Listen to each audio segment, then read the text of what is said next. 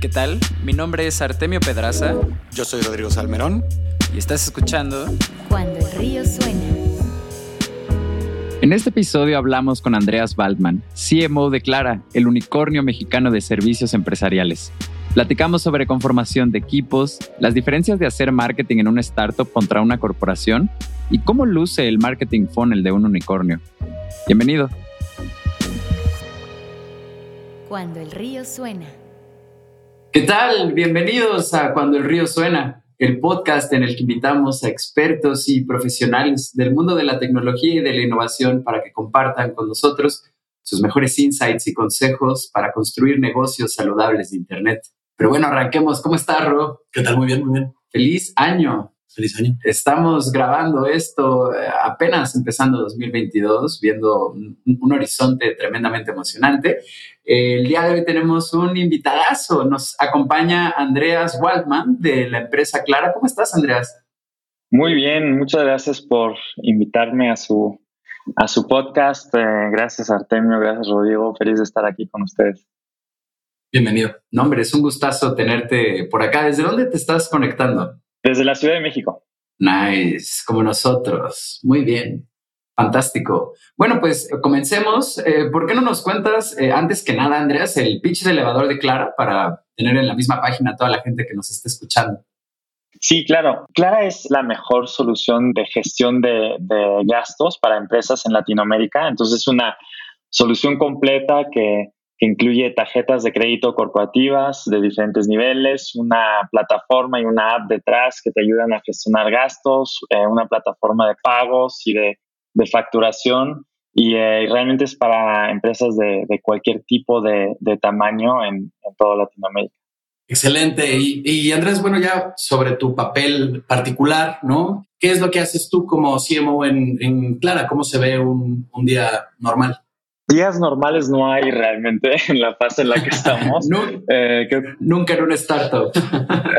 sí, en una startup eh, no, no, hay nada de eso. Eh, pero digamos como, como, como CMO es un rol bastante amplio donde manejamos todo desde growth marketing, paid marketing, pero también temas como partnerships o como public relations y trabajando día a día muy de cerca con, con equipos de producto, de tech, de ventas y, y, y otros. Entonces, día, día normal no hay, pero eh, realmente es mucho mucho aprender de las cifras, aprender de cómo vamos y de ahí deducir que dónde podemos mejorar la experiencia de nuestros clientes, dónde podemos crecer más. También es mucho en este momento de construir equipos, eh, siendo una startup que está creciendo muy rápido y que además estamos expandiendo a nivel regional, entonces eh, todo lo que es reclutar y desarrollar talento es eh, una gran prioridad en, en este momento. Claro, por supuesto, porque además para la gente que nos escucha, Clara hace poco levantó una ronda de inversión que los posicionó con esta etiqueta que le encanta al Venture Capital como una empresa unicornio, que es básicamente una empresa que está valorada en más de mil millones de dólares. Qué numerote. Pero bueno, eh, justamente este tipo de anuncios que vienen de la mano con una inversión, vienen también de la mano con un plan de crecimiento agresivo en el que los equipos suelen duplicarse, triplicarse hasta quintuplicarse en cosa de meses. Qué emocionante que estés en, en, esa posición, Andreas. Justo volviendo un poco a lo, que, a lo que nos trae aquí, que es el enfoque de marketing a esta charla, justo vimos que tienen un blog lleno de recursos. ¿Cuál es eh, su acercamiento al, al content marketing? Vaya, sabemos que es como algo es una carta que no puedes no jugar, ¿no? En este momento, pero, pero cuéntanos ahí tú qué, qué ves de especial en, en, ese tipo de marketing. Content marketing es clave para nosotros y creo que es importante, cuando hablas de content marketing también es importante de hablar como de tus audiencias, ¿no? tus clientes o tus prospectos y a quién te diriges. Y, y en ese sentido, pues nuestra plataforma eh, y nuestro producto es mucho para para ayudarle a los, a, los directores financieros, a los CFOs, a los que administran eh, las empresas y que buscan cómo aprovechar herramientas o tecnología para mejorar sus propios procesos. O sea, hoy en día muchas veces en, en las empresas sientes que la tecnología se la dan a los equipos de marketing, ¿no? O se la dan a, a los equipos de e-commerce o de data y pocas veces son realmente también los equipos de finanzas que se benefician de estos avances. Y creo que ahí es donde eh, con nuestro content marketing también estamos haciendo, o sea, uno tomando en cuenta esa audiencia que son muchos profesionales de, áreas de finanzas, pero también pueden ser equipos de ventas que, viajan con nuestra tarjeta y, y son expertos en el uso de esas tarjetas o también pueden ser profesionales de recursos humanos que definen qué tipo de tarjeta le corresponde a qué, empleado en una empresa, ¿no? Entonces es una audiencia bastante amplia en, profesiones y, lo que buscamos con content marketing es atraer el interés y la atención de esos diferentes públicos con contenido que sea relevante para ellos. Y eso creo que tiene como dos beneficios. Por un lado, pues produciendo contenido relevante es bueno y por otro lado, le das a la marca también un grado de credibilidad y de, confianza, ¿no? de, transmitir tu conocimiento de otra forma que solo a través de un muy buen producto, sino también a través de conocimiento y empatía de qué, qué problemas, a qué problemas se enfrentan estos profesionales y cómo nosotros ayudamos. Y además eh, están apoyando esta estrategia de un montón de otras vertientes, unas más tradicionales también, ¿no? Les queríamos preguntar al respecto de su funnel, porque pues tienen tanto un montón de publicidad digital, de la que es mucho más cuantificable, mucho más medible, ¿no? De la, a la que estamos más acostumbrados nosotros, pero también de forma muy agresiva los vemos en las calles por todos lados, ¿no? sí, Yo me los tapé en el aeropuerto hace poquito esperando a que la gente de aduana hiciera lo suyo. Entonces la, la, pregunta es cómo, cómo se ve un funnel, ¿no? Em, pues de, de una startup que tiene también este componente fuerte en, en exposición tradicional fue una decisión muy consciente de también estar en medios más, más tradicionales. Y regresa un poco al tema de audiencia también, de dónde, dónde está la gente con la que queremos hablar. Y el aeropuerto es buen ejemplo. Ahí se concentran muchos viajeros de negocio, eh, se concentran muchos CEOs, CFOs, directores que sean de venta, de finanzas, de compras, de otras áreas que sí o sí van a viajar en algún momento. Obviamente menos en los últimos dos años, pero, pero más a futuro otra vez. Y, em, y, es, y es un momento donde el cliente y el futuro cliente tienen, traen muy consciente los beneficios que puede traer algo como Clara, ¿no? Desde todo el papeleo de recibos y de que tiene que llevar consigo cuando regresa de viaje y si ahí transmites un, un mensaje fuerte de que te ahorramos este relajo con, con nuestra plataforma, pues el beneficio es muy tangible en el momento. O sea, usamos medios tradicionales también más por momentos, ¿no? Aeropuertos es a lo mejor una excepción, pero si estamos en un momento donde creemos que vamos a crecer más fuerte y queremos tener más presencia masiva, entonces vamos a invertir por momentos más en medios tradicionales, pero el core sigue siendo el, lead generation en medios online y realmente ahí generar ya los leads de, de negocio, ¿no? Entonces sí, sí buscamos medios masivos también, pero obviamente con cierta inteligencia detrás. Y sí, de acuerdo. O sea, es, es, mucho un tema de brand awareness y probablemente es más como por momentos, por olas donde quieres crear ese awareness. Y creo que después de esa ola que hemos tenido ahora de, de, de publicidad un poco más tradicional, o sea, he escuchado mucho feedback eh, y, poca gente que, que no me haya hablado de eso. Entonces, en ese sentido, creo que cualitativamente ha sido exitoso y ahora toca pues traducir todo ese awareness de la marca a realmente leads concretos, donde arranca ya un poco más la maquinaria de growth, de online pay, de performance marketing. Mm, entiendo. Y justo hace, hace mucho sentido. Hace poco estaba en una charla con la gente de marketing de Kavak. Justo les preguntaba como, oye, em, pues bueno, ustedes patrocinan a la selección mexicana de fútbol, ¿no? Y tienen como todo esto echado a andar en la Fórmula 1. Y precisamente me contaban que hay un punto en el que no que lo digital se quede corto, porque vaya, eso es literalmente imposible, em, pero sí hay un punto donde tienes que dar como este brinco en ya no solo estar en lo digital y también probar pues un poco respecto a media tradicional y el impacto que puede tener, ¿no? Y además mencionas algo muy importante, que es dónde estamos, ¿no? En un país como México, el tráfico es algo, el fútbol es algo a tomar en cuenta, eh, los viajes de negocios tal vez es algo más global, pero, pero bueno, ¿no? O sea, es, una gran excusa para, para probar estos medios y además que más que nunca las startups tienen como esta cancha para, pues, para ponerse en estos lugares, ¿no? Sí, no, totalmente. Y creo que adicional a esto es también en qué momento se encuentra la empresa. Y si la, empresa se encuentra en un momento de todavía testeando un product market fit, pues muy probablemente no vas a querer tomar esas, o, o, de esos canales de marketing. Pero si ya estás, si ya tienes ese product market fit, si ya tienes esa masa crítica de clientes, si ya tuviste como esa retro muy positivo, tus retention rates están, están donde quieres tenerlos, si quieres ahora sí crecer fuerte, puede hacer sentido. Entiendo. Oye, a ver, tratando de dibujar una, una imagen de cómo se ve su funnel, entonces, en el top, me imagino que tienen como esta, esta parte de media tradicional y me imagino que anuncios corriendo en, redes sociales eh, que apelan como a todo el mundo. Me imagino que la idea de ahí es que lleguen a su website donde se encuentran con este contenido de valor y tal vez con algunos anuncios de retargeting en redes sociales. ¿Qué es lo que empujan ahí? Este, que se abra una cuenta, empujan una conversación con un ejecutivo Sí, ahí, ahí va a depender un poco también de qué tipo de empresa o quién se acerca ahí al, punto de infección de sign-up. Y ahí vamos un poco diferenciando los flujos, ¿no? Si es, y un poco, o sea, lo que decías, tenemos empresas de todo tipo, desde multinacionales grandes hasta eh, startups recién creadas. Entonces ahí es donde buscamos un poco diferenciar el flujo,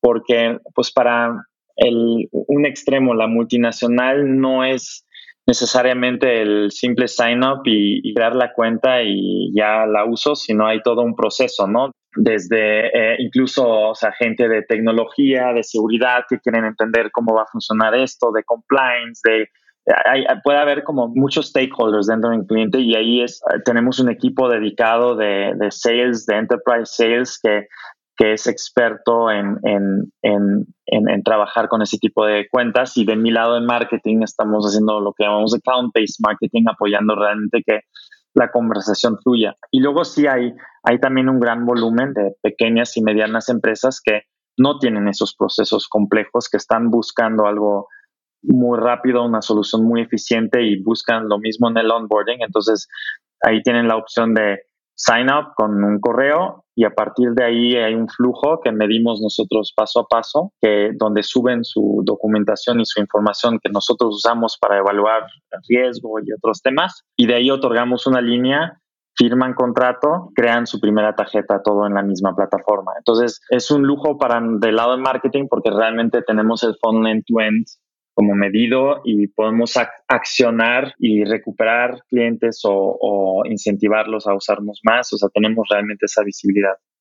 Claro, tienen todo súper bien segmentado, ¿no? Y además tienen una cualidad muy atractiva que es que no, no le cuestan a los negocios que utilizan el producto, ¿no? Digo, esto es en parte modelo de negocios, en parte producto y en parte marketing, ¿no? O sea, no nada más es un elemento, pero me imagino que esto les haya, les haya ayudado muchísimo al, por lo menos a la primer, al primer paso, al del sign-up, ¿no? Que pues no, no hay ningún tipo de barrera ahí para entrar.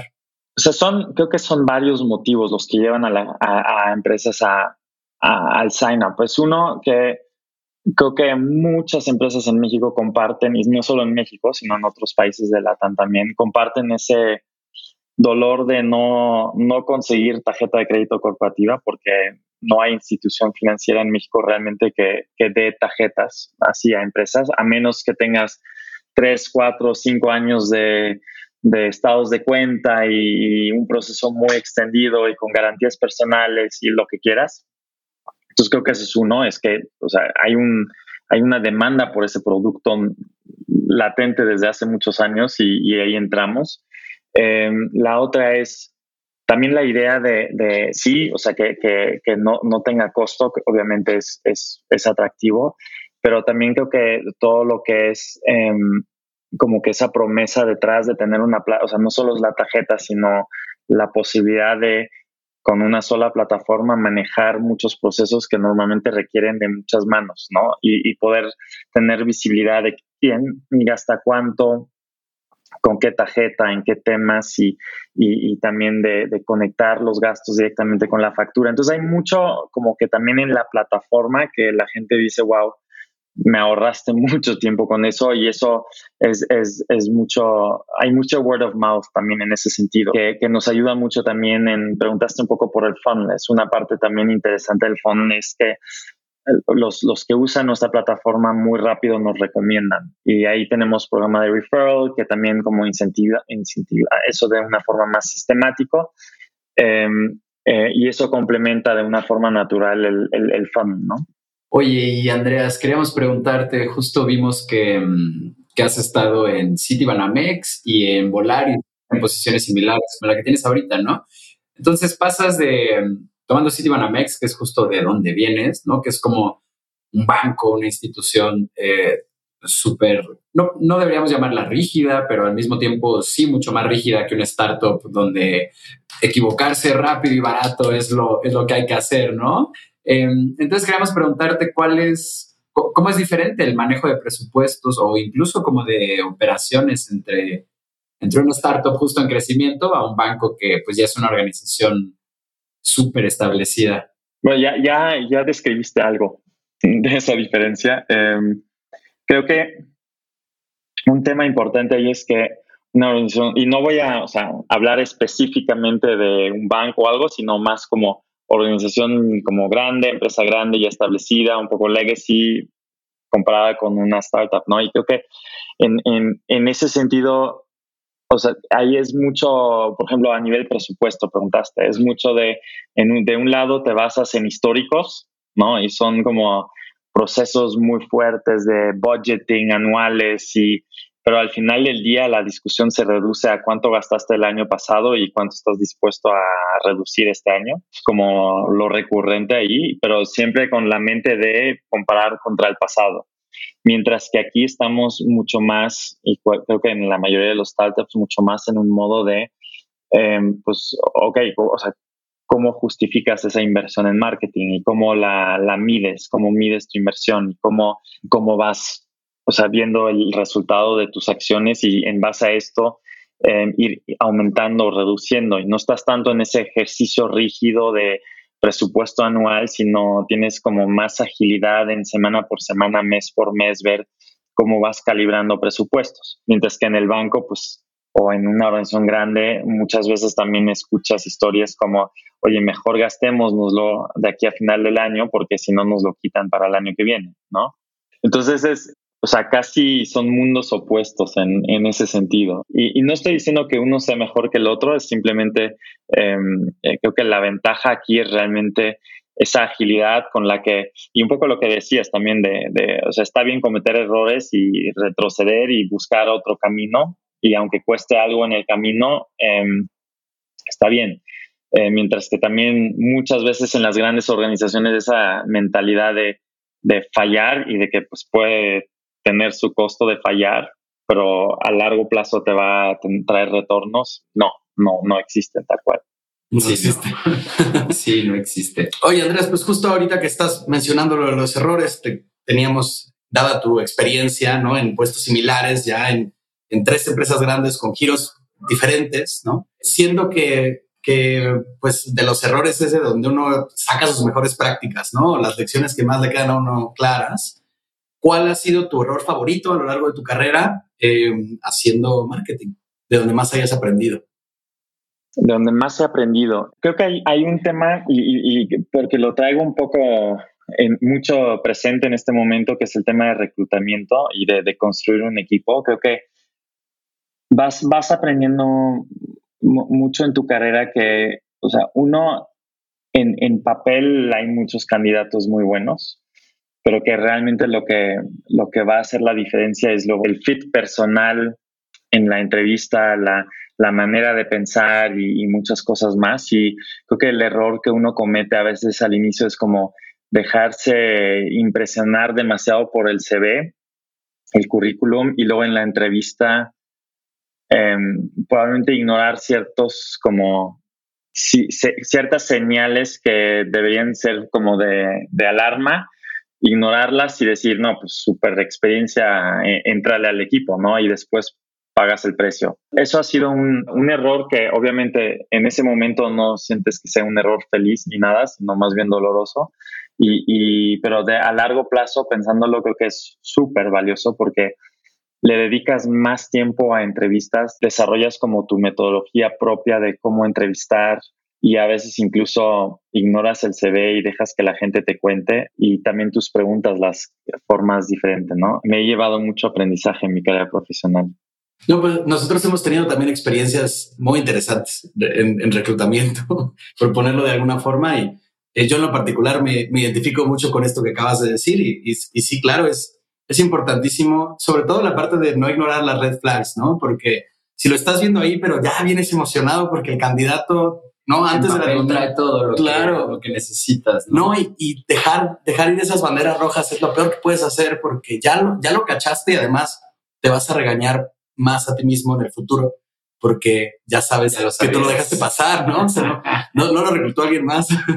Totalmente. Y, y, luego también, o sea, en una startup, en una startup traes una presión tremenda de construir tu equipo y hacer más y hacer más rápido, ¿no? Y, y ahí creo que también el aprendizaje es aguantar esa presión y sí tomar el tiempo de encontrar la candidata o el candidato bien aunque ciertas cosas se retrasen o tú mismo tengas que hacer algo, pero, pero sí tomar ese tiempo a pesar de toda presión de entregar proyectos, resultados, métricas, em, porque pues a 3, 6, 12 meses em, es lo que mejor resultado te va a dar. Creo que es súper importante.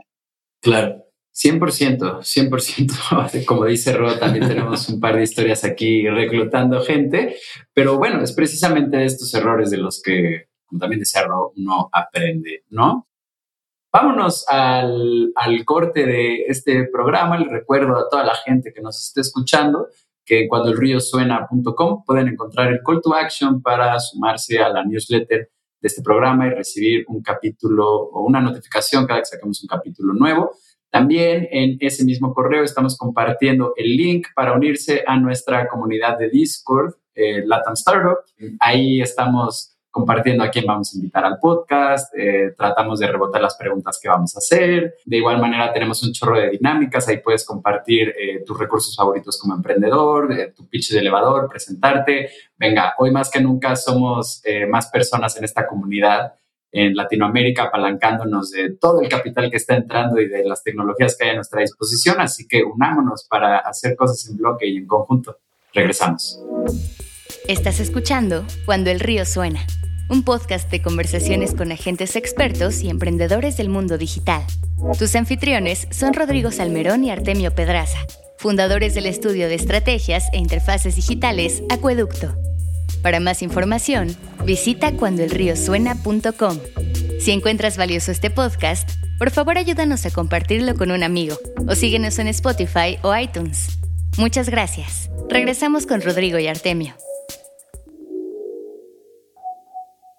Estamos de vuelta eh, en esta edición de Cuando el río suena con nuestro invitado Andreas Waldman, eh, CMO de Clara. Y continuando, Andreas, con la serie de preguntas que queríamos hacerte, en tus más de 15 años eh, de experiencia en marketing y, estrategia digital, ¿qué consejo le puedes dar a los emprendedores que, nos escuchan? Y no necesariamente en materia de marketing, sino, vamos, has estado pues metido ¿no? en, este ambiente mucho tiempo. Entonces, cualquier consejo que creas que le puede ser valioso a los emprendedores que nos están escuchando, eh, bienvenido.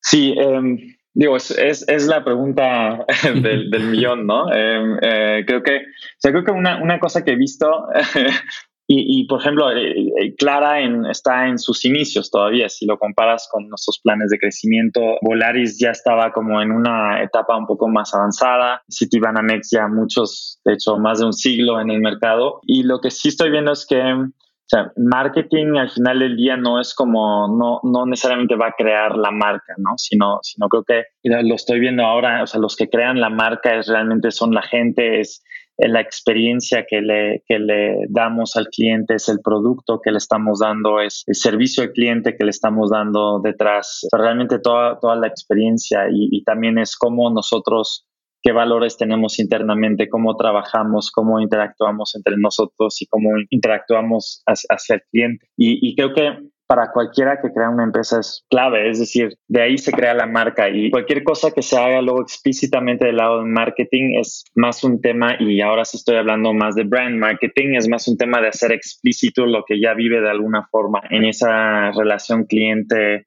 Eh, marca o dentro de esa marca. Y creo que es algo que a veces la gente como confunde y contrata gente de marketing para crear una marca, pero que al final no conecta con lo que es la experiencia del producto y no tiene esa credibilidad. Y, hoy en día eh, creo que es mucho un juego de credibilidad, porque pues hay demasiada transparencia, demasiada información disponible, demasiados clientes que van a expresar su, su opinión y si, si no conecta tu marca con, con, lo que dicen los clientes, pues no hay, no hay esa credibilidad, ¿no?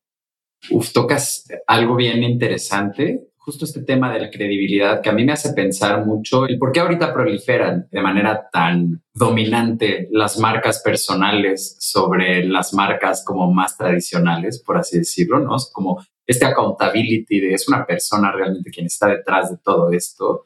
Pues bueno, ahora como que lo tenemos mucho más presente y es mucho más posible en medida de que ya todos nos vemos en el celular las caras y hacemos videos sin importar edad o, lo que sea, ¿no? Pero también muestras eh, o, bueno, comentas algo que siempre pone entre la espada y la pared a alguien que está haciendo una labor de marketing, que es cuando quien te contrata o, quien necesita de tus servicios pone en tu bolsa eh, como un chorro de factores, ¿no? Está como, como tú dices, a veces creen que tú vas a construir la marca, a veces creen que tú vas a crecer el negocio, a veces creen que tú vas a incrementar las ventas y, y justo hasta tú como marketero te empiezas a preguntar muchas veces como, bueno, ¿cuál es, cuál es realmente mi trabajo aquí, como posicionar esto con el mensaje específico o, meterle un boost severo a las, a las ventas, ¿no? O, diseñar los contenidos para, para lo que va a salir. O sea, como que siento todavía como difusas esas líneas entre realmente cuál es el rol de marketing en una empresa, pero al mismo tiempo todas las empresas saben que sin marketing se van a morir y que realmente es como una piedra angular de su existencia, ¿no? O sea, ¿tú, qué opinas como de como de esto que sucede, que me imagino lo has visto. Sí, la definición de marketing va a cambiar o va a eh, ser diferente en una empresa que otra, ¿no? Por ejemplo, en mi caso, eh, hemos diseñado un marketing muy enfocado en crecer el negocio, muy enfocado en crecer adquisición, eh, engagement, o sea, realmente trabajar full funnel. Y em, mientras que vas a incluyendo partnerships, ¿no? Que es un rol bastante como business development driven, eh, mientras que en otras organizaciones marketing a veces se reduce a comms o a publicidad o a o incluso a temas más de, eh, sí, sí, o sea, de, de, publicidad. Em, y la parte que es más transaccional, que es más de generar métricas, la dejan en otras áreas. Creo que no importa cómo sea tu setup, lo, lo, más importante es verlo en el contexto de los demás equipos y ver cómo el skill set se complementa.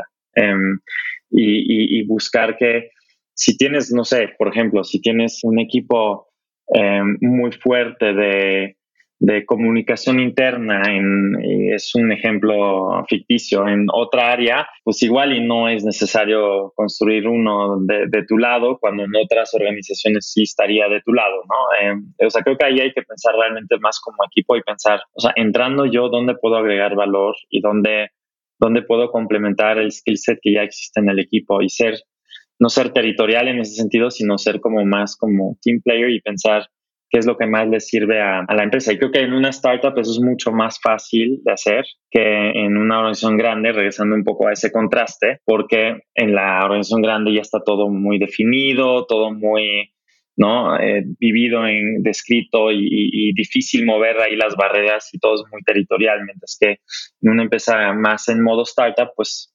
existe esa, esa mentalidad de buscar el skill set óptimo de, de la empresa. Claro, y entonces no, no es tanto ya la cuestión de la responsabilidad del departamento de marketing, ¿no? De qué es lo que debería estar haciendo, sino el fit.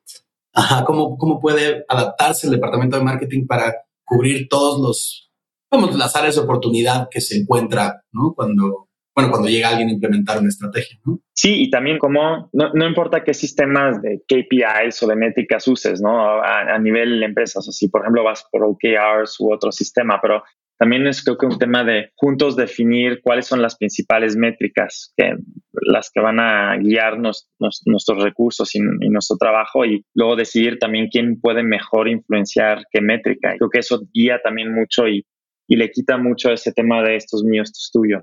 100% de, de ser estratégico desde, desde ese punto y hacer un diagnóstico y ver dónde conviene apostar para dar un siguiente paso mucho más sólido, ¿no? Eh, pues mira, justo la siguiente pregunta que, que, viene es para seguir cotorreando respecto a contrataciones.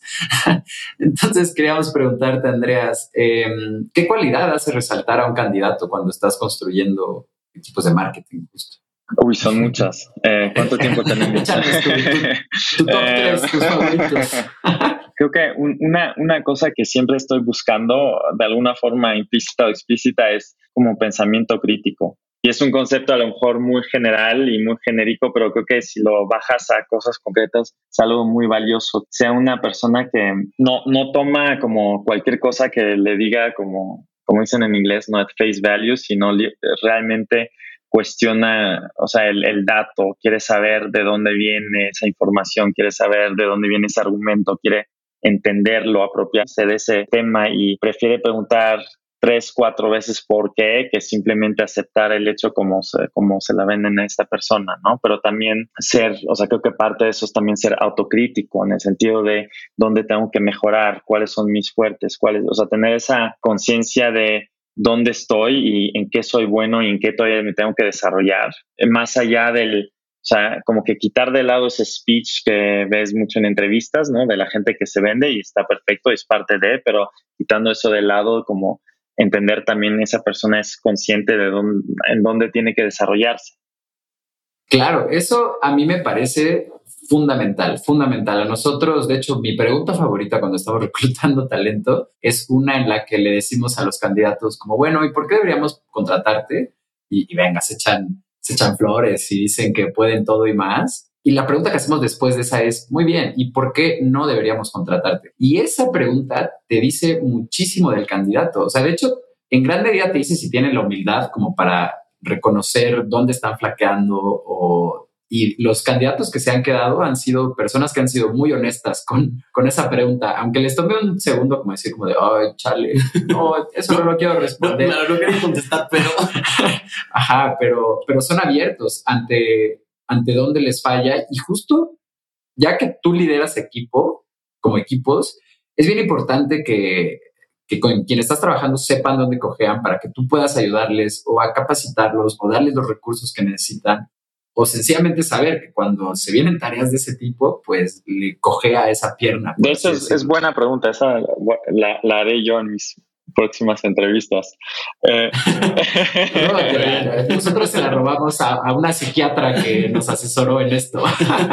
la, la, otra que, que, siempre es que me ha funcionado muy bien es de hecho eh, analizar las preguntas que la candidata o el candidato me hacen a mí. Y, eh, y, y por eso muchas veces gran parte de mi primera entrevista, primera ronda es, o sea, una intro y mucho de pues, ¿qué preguntas tienes tú para nosotros? Porque siento que a través, o preguntas bien hechas hablan mucho de una persona, o sea, hablan de, de preparación, hablan de interés, hablan de forma o pensamiento crítico, de cómo estructuras tus ideas, también cómo reaccionas a, a, las respuestas. Y en ese sentido, para mí es un bloque siempre clave, es qué preguntas me hacen a mí. Está bueno ese hack, ¿eh? Mira, te dejan robarte esa y nosotros nos robamos Está bien, perfecto.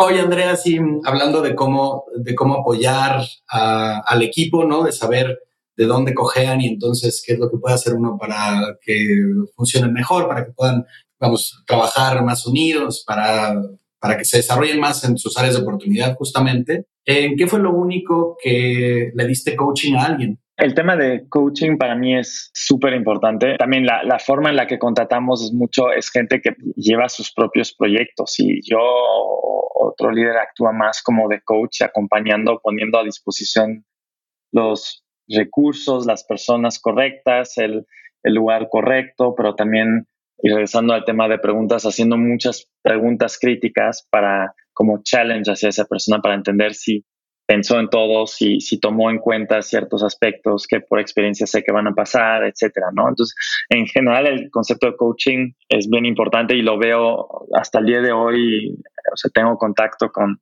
ex compañeros de otras empresas y seguimos un poco como en esa dinámica, ¿no? Que sea para prepararlos para una maestría o para siguientes pasos en su carrera profesional. Hay, hay mucho de ese, de ese contacto. Y creo que el coaching, o sea, por ejemplo, tenemos ya varias nacionalidades en, en, el equipo, ¿no? O en general en Clara. Estamos en Brasil, estamos en Colombia, estamos en México. Y aunque todo sea Latinoamérica, sí hay diferencias de cultura. Yo, yo como alemán lo veo a lo mejor un poco más de afuera. Pues a veces sí hay clash de culturas o hay clash de, entendimiento y más cuando todo es por video en dos dimensiones, pues eso se, se amplifica, ¿no? Exacto. Punto para, punto para Mark Zuckerberg y su metaverso que pretende unirnos más que, con pantallas. A eso, por favor, invítenme, invítenme a un podcast aparte porque tengo ahí mis opiniones. Venga, venga, la, la, edición web 3 de este podcast muy pronto. Por favor, sí, sí, yo feliz ahí de jugar a al diablo. Em, y eh, em, no, y, creo que ahí hay, todavía mucho como hay gente con experiencia internacional y hay otros que no necesariamente, que toda su experiencia se, ha desarrollado en un solo país, ¿no? Entonces creo que a veces mucho el coaching es como crear esa empatía en el equipo de tenemos diferentes puntos de vista, vivimos en contextos culturales muy diferentes y ciertas cosas se interpretan de una forma y aquí de otra y, entonces es mucho de pues, conectar con las personas directamente y buscar que, entiendan eso y que lo tomen en cuenta a la hora de trabajar con personas en otros países. Y, ha habido de todo, ¿no? Eh, o sea, mencionaste más de una vez 15 años, como que da miedo, pero, o sea, por ejemplo, también hay incluso mujer-hombre. Hay un caso muy particular donde, donde una compañera en mi equipo se sentía como, o sea, no tomado en serio por un hombre en el equipo y por, y ella sentía que era por ella ser mujer y el hombre no se sentía eh, bien eh, en ese contexto. Era mucho de, o sea, ir en ambos sentidos, tanto hacia él como ella, y ver, ok, o sea, qué es lo que generó ese ruido. Y del lado del hombre probablemente fue mucho de, no ese tema mujer-hombre de forma explícito, pero sí como que underlying, ¿no? Estaba, creaba como esa energía negativa. Sí, o sea, muy presente en la reunión, no dejaba hablar, no dejaba terminar, no dejaba argumentar, etcétera, como somos un poco los hombres, mientras que la mujer más en, un, en una reacción a él eh, muy reactiva. Y, el coaching ahí fue en ambos sentidos, de pues, pues hacia el hombre de tiene que escuchar mucho más y no solo por ser una mujer, sino, o sea, creo que, o sea, cuando, en general, exacto, y cuando tienes reuniones es, es, es, o sea, capacidad de escucha, por cierto, es otra cosa que en entrevistas es algo muy crítico de, de testear porque, porque ahí muchas veces falla también, ¿no? Desde preguntas simples y recibir respuestas, nada tienen que ver. Y hacia ella fue un coaching mucho de, pues, alzar la voz también, decir abiertamente y, y eso buscamos siempre como crear ese espíritu en el equipo que puedas hablar y decir, oye, yo siento que aquí no pude expresar mi opinión. Entonces eso fue una situación. Pero creo que es mucho de como crear esa química entre equipo, ¿no? Y, sobre todo muchas veces me encuentro con hacer que, o sea, no tener miedo a, ser transparente y decir las cosas como están y no tomarlo personal. Y creo que eso regresa al lado de escuchar, de cuando escuchas no tomar las cosas personales, sino verlo como una crítica constructiva, a lo mejor a veces no bien hablada o escrita, pero sí tomarlo tal cual y reaccionar a ello de una forma propositiva y positiva, como primero regresar, ok, lo que, lo que entendí de tu feedback es esto y yo me imagino, ¿no? O sea, mejorar de esta o esta forma, cuando muchas veces lo que sientes es, lo toman personal como crítica hacia la persona y entran muy rápido en una posición defensiva, ¿no? Y, y creo que mucho del coaching entra eso de, quita eso, piensa como estos, estos valiosos, estos buen feedback, trabaja con, con eso, ¿no? Sí, exacto. Es, casi nunca tocamos temas de, de, género en este podcast, pero sí me parece muy bien manejada esa situación particular, porque luego estas estructuras como pues el papel que tomamos hombres y mujeres, este, ¿no? En, las relaciones sociales en, general, ¿no? Luego ocasionan un montón de estas fricciones donde siempre pues somos culturalmente aventajados al respecto, ¿no? O sea, como que el sistema nos favorece a nosotros. Sí, claro, crecimos hablando, e interrumpiendo a todo mundo sin que nadie... Sin que nadie nos dijera nada. Ajá, sí. Pero, pero tratando el tema como en, en, cuestiones de construcción de equipo, pues me parece una gran forma de hacerlo, ¿no? Porque tanto, tanto así, vamos, así se ataca como por parte del hombre, como cuáles son las cosas fundamentales que estás haciendo mal, no necesariamente porque eres hombre, sino tienes que escuchar a tus, a la gente que tienes sentada ahí en la mesa, ¿no? Es, es, una, una, virtud independientemente del género y lo mismo del otro lado, me, parece un gran manejo de una situación. Estuvo muy bien. Em, Andreas, ¿qué consejo le darías a otro ejecutivo en, en tu industria, a otros CMOs que escuchan esto o algún líder de startup que está cambiando cachuchas y que tal vez traiga este background. ¿Dices a un, a un alguien que está recién entrando en una startup o dices como en general a, a CMOs en startups? Yo lo pondría más en, en CMOs en startups que ya están corriendo. Sí, gente que esté en tu posición.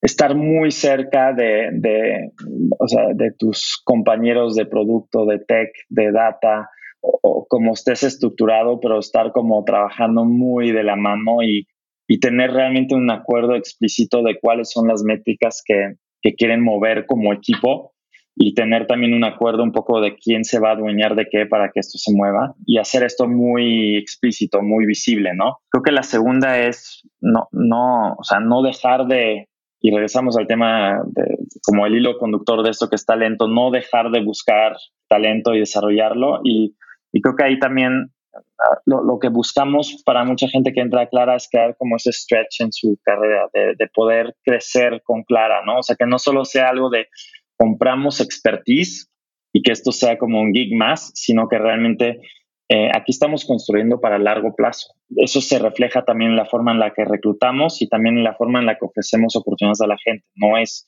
simplemente una repetición de algo que ya han hecho, sino incluye un stretch para que crezcan y tengan mayor responsabilidad y tengan esa curva de aprendizaje que creo que el mejor salario no lo puede compensar. Y ya, y, creo que esos serían como así dos consejos de si, si este podcast fuera de varias horas serían más. Andrés, pues justo como, como no es de varias horas el podcast, nos tenemos que ir a la última pregunta, pero, pero es una de nuestras favoritas. Eh, siempre los resultados de esta nos gustan muchísimo y y es la siguiente, ¿no? Ante los retos que enfrenta eh, Clara y tú como CMO en los próximos años, ¿qué te quita el sueño? Creo que ya hablamos de más de talento, ¿no? Eh, pero definitiva, definitivamente es, es encontrar eso. Creo que también es mucho el reto en este momento es encontrar el equilibrio correcto entre arreglar o mejorar cosas en el inmediato, construir cosas o proyectos o infraestructura o lo que quieran para el mediano plazo. Y siendo startups estoy haciendo la diferencia entre días o semanas o meses, ¿no? Ya saben. Eh, pero y la tercera dimensión es como crear una o co-crear una visión para el equipo que y para Clara que nos dé como el North Star hacia qué queremos trabajar a largo plazo. Y mantener ese equilibrio es muy, muy complicado, siento yo. Y es algo que constantemente estoy pensando en cómo invierto mi tiempo, en, si fueran esas tres categorías, cómo invierto ahí mi tiempo y si estoy sobreinvirtiendo en uno y dejando de lado el otro, ¿no? Y creo que eso es algo Luego vienen ahí esas caricaturas, ¿no? De que esto es como cambiar un, un, avión así en pleno vuelo de una avioneta a un jet, ¿no? Y tienes ahí los mecánicos en pleno vuelo cambiando el motor y la cosa de alguna forma sigue volando, así se siente esto.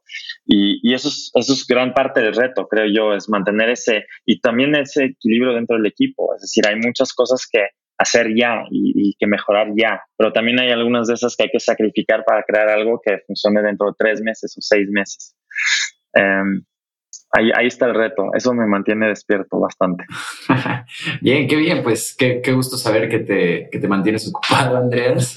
Em, y recuérdalo, creo que si algo se puede llevar la gente que está escuchando esto es que los negocios excepcionales tienen gente excepcional detrás de ellos. Así que construyan un increíble equipo y construyan el mejor espacio para que el talento florezca y uno puede equivocarse ahí, pero más importante crecer y hacer un buen trabajo. Muchas gracias, Andreas, por acompañarnos en este capítulo. Fue un, un genuino placer charlar contigo. Eh, le recuerdo a toda la gente que nos esté escuchando que en cuando el suena.com está el call to action de nuestra newsletter donde pueden suscribirse y recibir una notificación cada que tengamos un capítulo nuevo. De igual manera, en ese correo viene el link de nuestra comunidad de Discord, donde eh, estamos compartiendo recursos. Eh, también tan sencillo, nos estamos diciendo todos los días buen día. Em, compartimos a quién vamos a invitar en el podcast, si quieren agregar preguntas, proponer algún invitado y demás. Ahí estamos conociéndonos, así que vengan, compártanos su pitch de elevador, quiénes son, qué los trae aquí. Nos vemos a la próxima. Compartan esto con un amigo, por favor, con alguien que esto le pueda servir.